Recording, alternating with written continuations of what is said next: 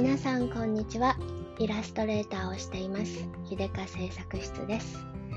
人生を楽しむ天才になりたい。秀香製作室ラジオへようこそ。えっとね今日はねあのポッドキャスト友達 そんなのあるのか。知らないけどあの友達の、えー、まー、あ、ちゃんがねあの今日のポッドキャストであの自分の子供をねあの人前でねちゃんと褒めようみたいなことを言っててまー、あ、ちゃんはアメリカ在住であの向こうの人たちは結構ね人前でもちゃんと堂々と自分の子供をねあの褒めるむしろ褒めすぎらしいんですけど、うん、日本とかね結構なんだろう謙遜がはやあのあれだからあの割と人前でねうちの子は全然これもダメであれもダメで全然ダメダメなんですみたいなのを言うのが結構普通じゃないですか。で私も小さい時ねあの父親に結構人前ですごいケチョンケチョンにけなされてめっちゃんこ傷ついた記憶があるのでねあの気をつけなきゃなと思いつつもやっぱり人前で何かあるとすぐねあうちのチビはこれもダメでとかって言っちゃうんですよね。それであのそういうのをねちょっとねちょっとずつねあの、まあ、傲慢に聞こえない程度にねあの堂々と子供のこといい子供のいいところを人前でねちょっとね言えるようになりたいなと思ってね。今日はあのそんなうちのチビのあのいいとこ自慢をしちゃおうかなと思います。えっとね私のチビはですねあのまああの私母親の私がこんなあのちょっとやる気の出出ない人なので基本放置されている 放置というか自分のことは自分でしとけって言われてるタイプなんです。であのもう本当に絶望的に私が面倒くさがり屋であの幼稚園関係のね幼稚園の時は幼稚園関係の準備とかね本当に嫌いで もう嫌で嫌で毎日大変でねなんかあの細々とした幼稚園グッズをねこれを用意してあれを用意してとかいう毎日の給食セットを用意してもうめんどくさかったしあのたまに来るイレギュラーのこれ持ってきてあれ持ってきても本当にね変化球が多すぎて気絶しそうになったりとかね しまして。であのもう私がやるのが嫌だと思ってあの年中さんチビが年中になった時にね4歳5歳ぐらいの時ですね。もうあの明日の用意は自分でやってくれということで、あの全て完全完全にチビ任せにしたんです。でそれまでもちょっとずつ彼にやってもらうようにしてたんですけどもう完全にノータッチで母ノータッチであの自分でやって自分であの持って行ってくれみたいな 感じであのお給食セットとか洗うものだけ私が洗って出してくれなかったら洗わないみたいな ところまであのやりすぎだろって きっとそうツッコミされそうなんですけどうん、それぐらい嫌いな人もいるんです。ということでね。で、チビはね、そんなこんなで、いつも自分で用意をして、もうひどいもんですよ。ぐっちゃんこのね、ナフキンとかね、ぐっちゃんこのまま給食袋に入れて、なんならもう給食袋にもにさえも入れないで、あのそのままぐわーって突っ込んでも行くとかね。でも本人、結局使うのは本人で、本人が良ければいいんじゃないと思ってて。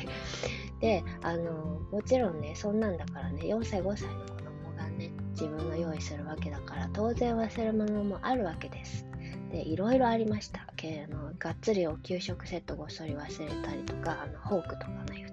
とかフォークとかスプーンとかね忘れたりとか水筒忘れたりとか体操服忘れたりとかまあいろいろ忘れました。でも私一つも届けに行きません。あっていうか彼が忘れたことも知らなかったぐらいの時もあったんですけど。でそれで彼はどうするかというと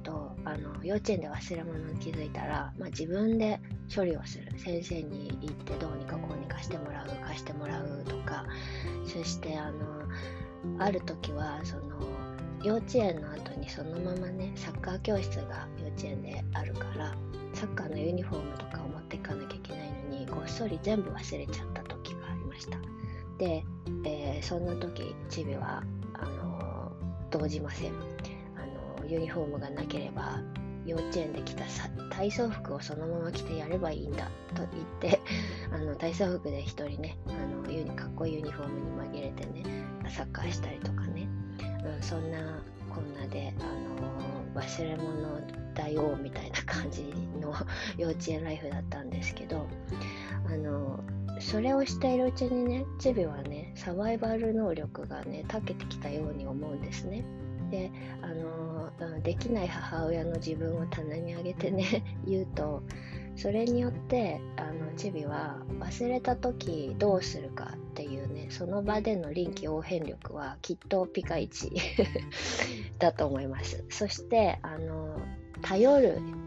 誰かに頼むとか先生に自分から言うとか言わないと気づいてもらえない場面もきっとあるのでそういうことを自分で処理して帰ってくるようになりました。そして忘れ物をしてもね帰ってきてもねお母さんのせいには一切しないんですね。なぜなら自分が用意したから。用意したのは自分で持っていかなかったのは自分だから。でそこそこでねなんかお母さんがこうどうのこうのっていうのはね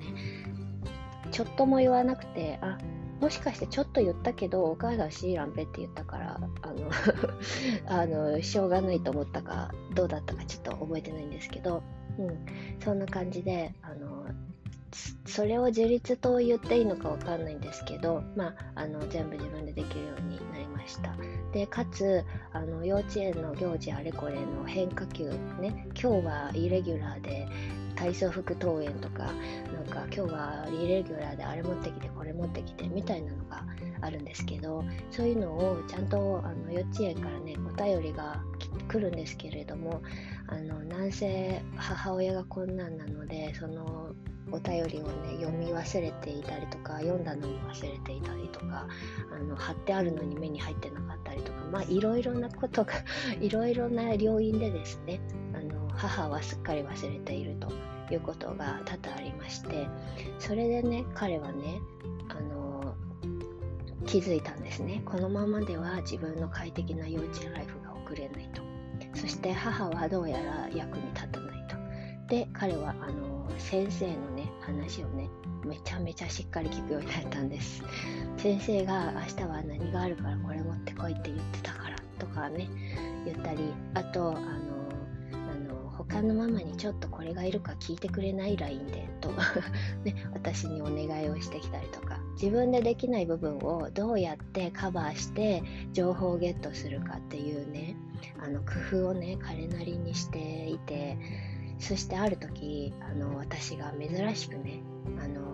幼稚園のイレギュラーのあれをキャッチしまして明日は体操服登園だよって言った時にね彼はね私の言葉を信じないんです。本当に体操服登園かどうかをね他のママさんにあの LINE で聞いてくれないって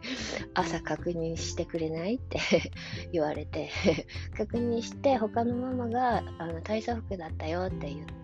言ってたよって言って初めて安心してあの体操服に着替えて